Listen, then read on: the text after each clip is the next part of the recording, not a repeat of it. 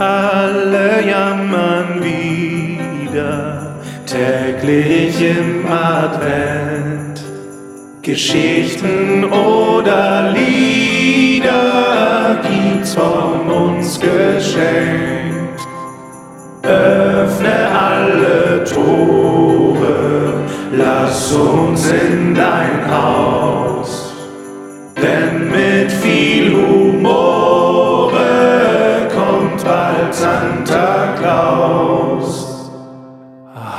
Wunderschöne Musik rein in den 2. Dezember.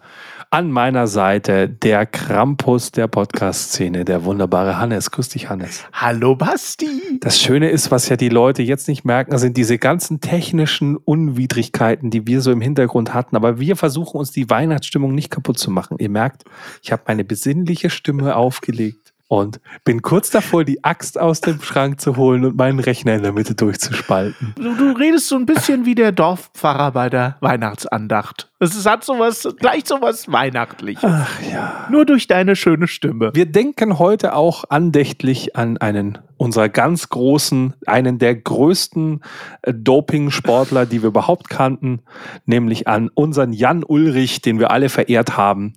Der feiert heute seinen 50. Geburtstag. Mit Tabletten. genau, und an die Hälfte seiner Lebensjahre kann er sich aufgrund von Zugedröhntheit gar nicht mehr erinnern.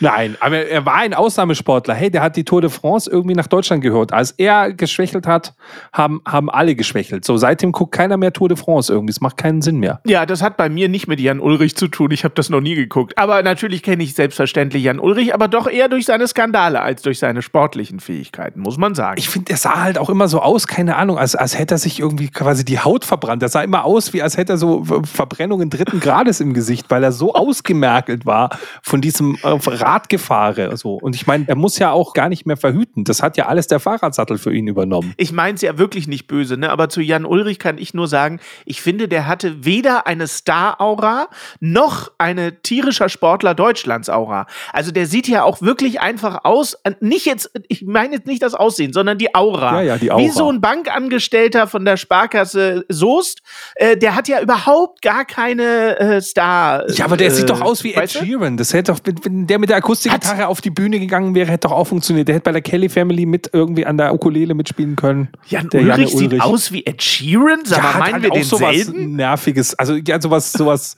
sowas irisches an sich. Der war doch so rothaarig auch immer Sowas so.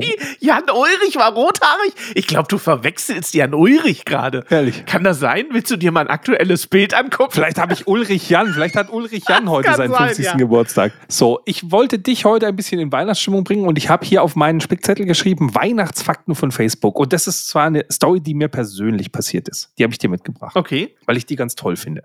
Ich weiß gar nicht, ob ich es im Podcast schon erzählt habe. Wenn, ist mir auch scheißegal. Weihnachten, da erzählt der Opa vom Krieg. Richtig. Das weiß er jedes Jahr nicht, was er letztes Jahr schon gesagt hat. Außerdem erzählt der Opa jedes Jahr dieselben Kriegsgeschichten. Das ist kein Problem. Ja, es gibt zwar jedes Jahr einen neuen Krieg, aber er hat trotzdem irgendwie immer nur dieselbe Geschichte, dass damals das Gulasch in der russischen Gefangenschaft so gut geschmeckt hat. so ungefähr, ja. Und er sich gewundert hat, wo die ganzen Hunde hin sind, So. die es da früher gab. Ja. Ähm, in jedem Fall ähm, hatte ich, ich hatte damals, als ich äh, Marketing noch im hohen, großen, internationalen, geilen Power-Marketing-Stil gemacht habe, wo ich noch so einer von diesen durchgekoksten Supermanager war. In der Wattejacke Hat- nicht zu vergessen. Ja. Ja, da wurde ich von Facebook eingeladen zu einer ähm, Key, zu einer Keynote.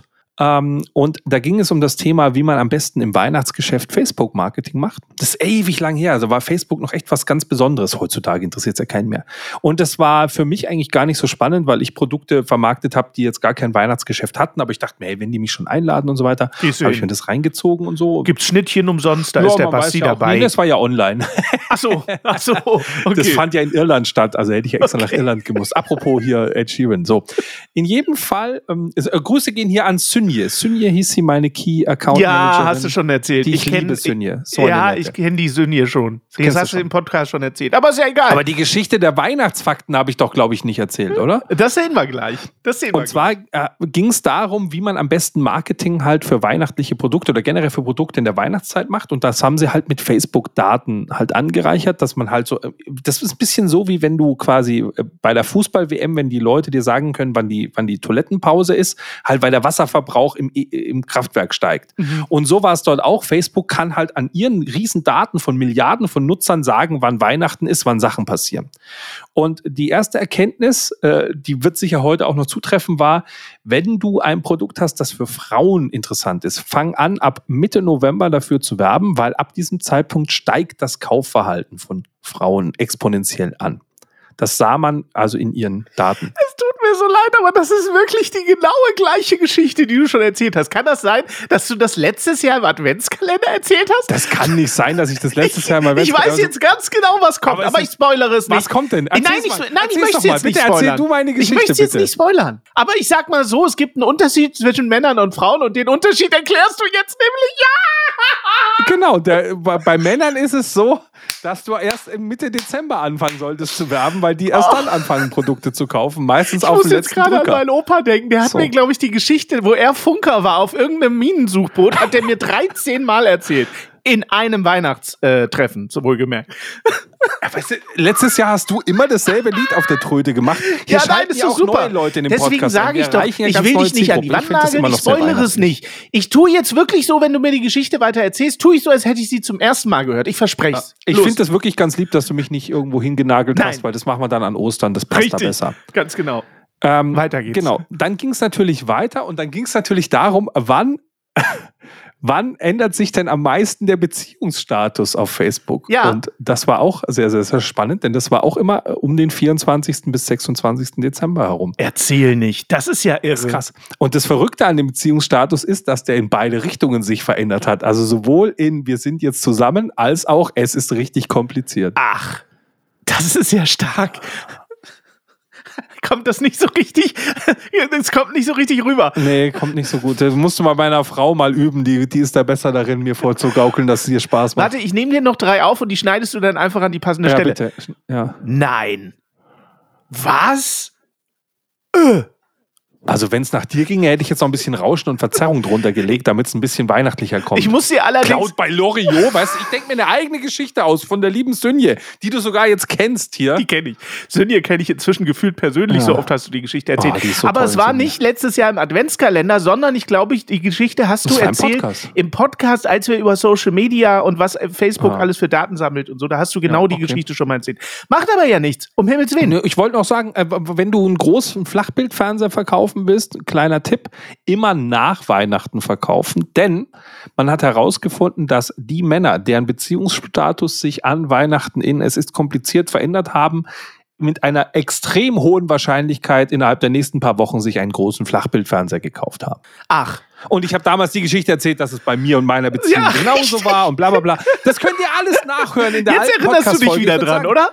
Ah, es ist wirklich, äh, es ist wirklich sehr weihnachtlich. Ich werde mir jetzt noch so ein klein bisschen Punsch in die Hackfresse reindingseln und dann die Kinder verprügeln. Ganz normale Weihnachten. So wie immer. Gut. Ganz genau. Dann würde ich sagen, sehen wir uns morgen wieder. Tschüss. Ich freue mich drauf. Morgen der aufs Ohr, bald kommt Santa Claus.